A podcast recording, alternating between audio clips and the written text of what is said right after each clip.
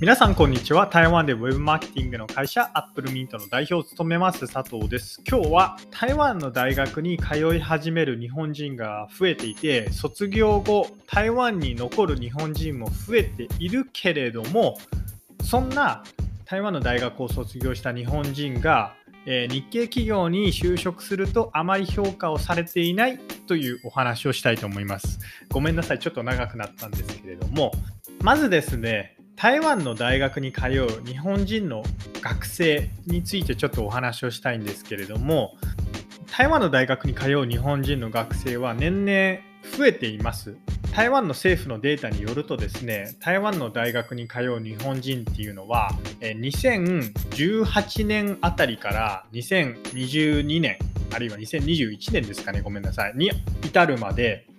右肩上がりに増えています。あのこれものすごく余談になってちょっと申し訳ないんですけれどもこの前ですね政治大学のあの大学院時代の教授とちょっとお話をしたんですけれども2022年はですねなぜかタイ人の応募、まあ、政治大学に限ったお話なんですけれどもタイ人の応募がめちゃくちゃ多いようです。話を戻すとですね台湾の大学に通う日本人は増えていてその背景にあるのはおそらくあの台湾の大学って英語で一部クラスを受けれてでなおかつ中国語も学べるんでしかも学費も日本と比べて割とリーズナブルみたいなのがあるのでそういったそのなんかコスパみたいな部分が背景にあるんじゃないかなと僕は思います。ただしですね、2022年に関してはものすごく円安になったので、今後、台湾に来る日本人の学生がどこまで増えるかっていうのはちょっと分かりません。えいずれにせよですね、まあ、事実としてここ5年間ぐらいは台湾の大学に通う日本人は右肩上がりに増えています。そんな台湾の大学に来た日本人の学生なんですけれども今までは卒業後大半の人は日本へ帰国していたんですよその理由は給与ですねあの台湾の4年生の大学を出た日本人の給与は通常台湾で外国人に保証されている4万8000元、まあ、4万8000台湾ドルではなくてですねだいたい3万5000台湾ドルぐらいでえー、労働許可がおります。なので雇用者側はよっぽどスキルがない限りですね、あの労働経験のない台湾の大学を出た日本人は3万5000台湾ドルぐらいでオファーを出すケースが多いんですね。僕も僕ももし台湾の大学を卒業した日本人の学生がうち、えー、に応募してきたらですねおそらく同じように3万5千元3万5千台湾ドルぐらいをオファーすると思います、まあ、なぜなら就労経験がないのでやっぱりその未知数というかどれだけ活躍できるかっていうのがわからないので、えー、まずはそれぐらいになると思います。これがですねあの昔だと日本円にすると、まあ、12、3万円になって、うん、なんか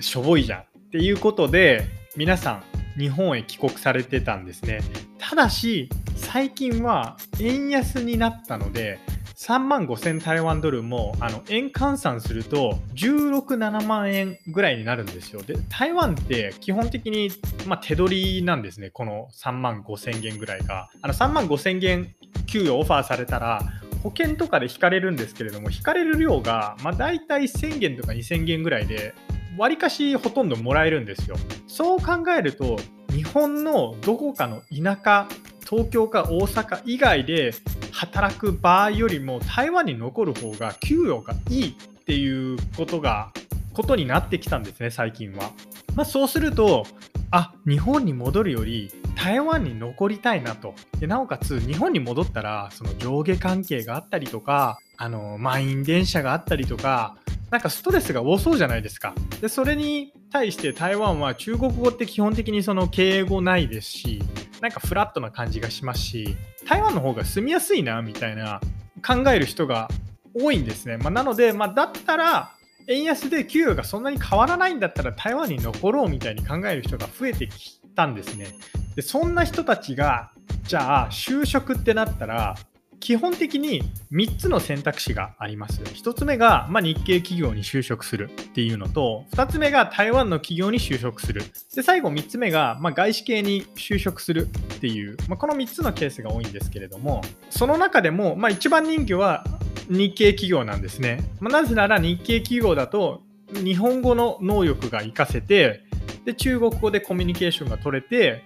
で3万5000元をオファーしてくれる会社さんが、まあ、割といるからなんですね。でただ日系企業に入ると、まあ、台湾の大学を卒業した日本人と日系企業の間でミスマッチがよく起きるんですよ。でこの理由は何でかっていうと日系企業の総経理が台湾の大学を卒業した日本人に期待しすぎるからなんですね。あのちなみに総経理っていうのは台湾でいう、まあ、社長、まあ、台湾の支社の社長みたいな人たちなんですけれども台湾にある日系企業の総経理の人たちは日本でバンバン働いていた人たちなんですね。彼らは日本人はこうあるべきみたいななんかそういう理想があるんですよ。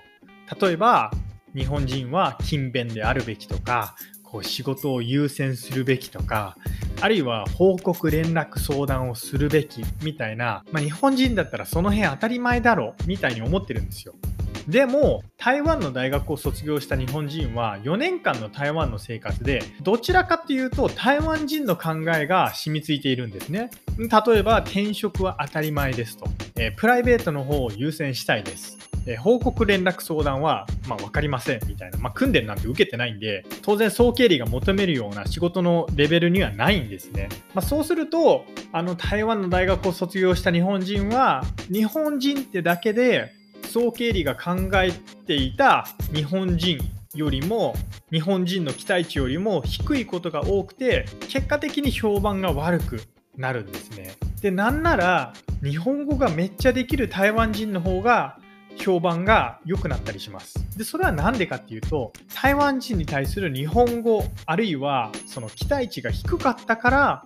その期待値を上回る人が出てくると評判がいいみたいな。まあ、だからですね、僕、その台湾の大学を卒業した日本人が日系企業に入るのって、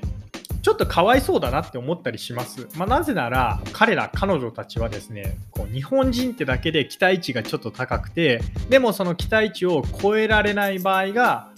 多いからなんですね。じゃあ、どうするべきかっていうお話なんですけれども、ね、台湾企業に入ればいいのか、あるいは外資系企業に入ればいいのかっていうと、台湾企業に入ればあのこうした期待値の問題はなくなるんですけれども台湾の企業は台湾の企業の問題があるわけですよ。で外資系企業は外資系企業の問題があるわけですね。なのでまあ、僕のアドバイスなんですけれども、まあ、アドバイスになるかちょっと分かんないんですけれども日系企業だろうと台湾企業だろうと外資系企業だろうととりあえず入って少し仕事頑張ってみてはどうですかっていうのがあのアドバイスです。ちょっと仕事頑張ってあの自分が勤めてる会社があるいは仕事が自分ごとに思えたら案外悪くないというかストレスは少しはなくなるかなって僕は思ってます。っていうのもあの僕もですね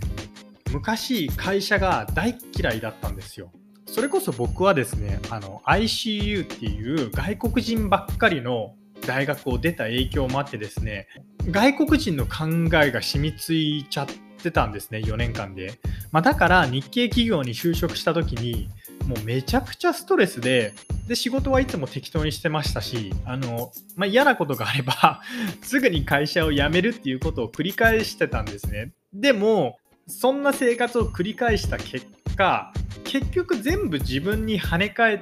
てきたんですよ。だから起業したらめちゃくちゃ苦労しましたしあの起業後仕事付けになったんですけれども仕事付けになったものの仕事が自分ごとになったら明らかに仕事を頑張っていなかった時よりも仕事は仕事量は増えたんですけれども毎日が充実し始めたんですよ。でそれは何で起きたかっていうとやっぱり仕事を頑張っていたら仕事が自分ごとになってで仕事って毎日の8時間ぐらいあるわけじゃないですか、まあ、なので人生の大半を仕事に捧げることになるわけじゃないですか。でその大半の時間がつまらないと最悪なわけじゃないですか、まあ、なので自分ごとと思えるまで仕事を頑張ってみる。でそれでもし仕事を頑張りたくないような会社に入ったのであれば、まあ、ブラック企業であればもうさっさと辞めてでも少しでもあこの会社いいなとちょっと自分の時間を捧げてって言ったら言い方ちょっとおかしいんですけれども自分の時間を使ってちょっと仕事頑張ってみようみたいな会社が出てきたら一度あの頑張ってみてはいかがでしょうかっていうのが、えー、僕のアドバイスです。ただしですね、あの何度も言うように、もしもブラック企業だったらすぐに辞めてください。あの、辞めた方がいいと思います。ただし、ブラックじゃなかったら、ちょっと一度全力で頑張ってみると、あの、割といい、こう、毎日になるんじゃないかなと僕は思っています。以上ですね、あの、台湾の大学を卒業した日本人の学生が、最近、台湾に残り始めているけれども日系企業に入ると、まあ、ちょっと評判が良くないみたいな、え、お話でした。それではまた。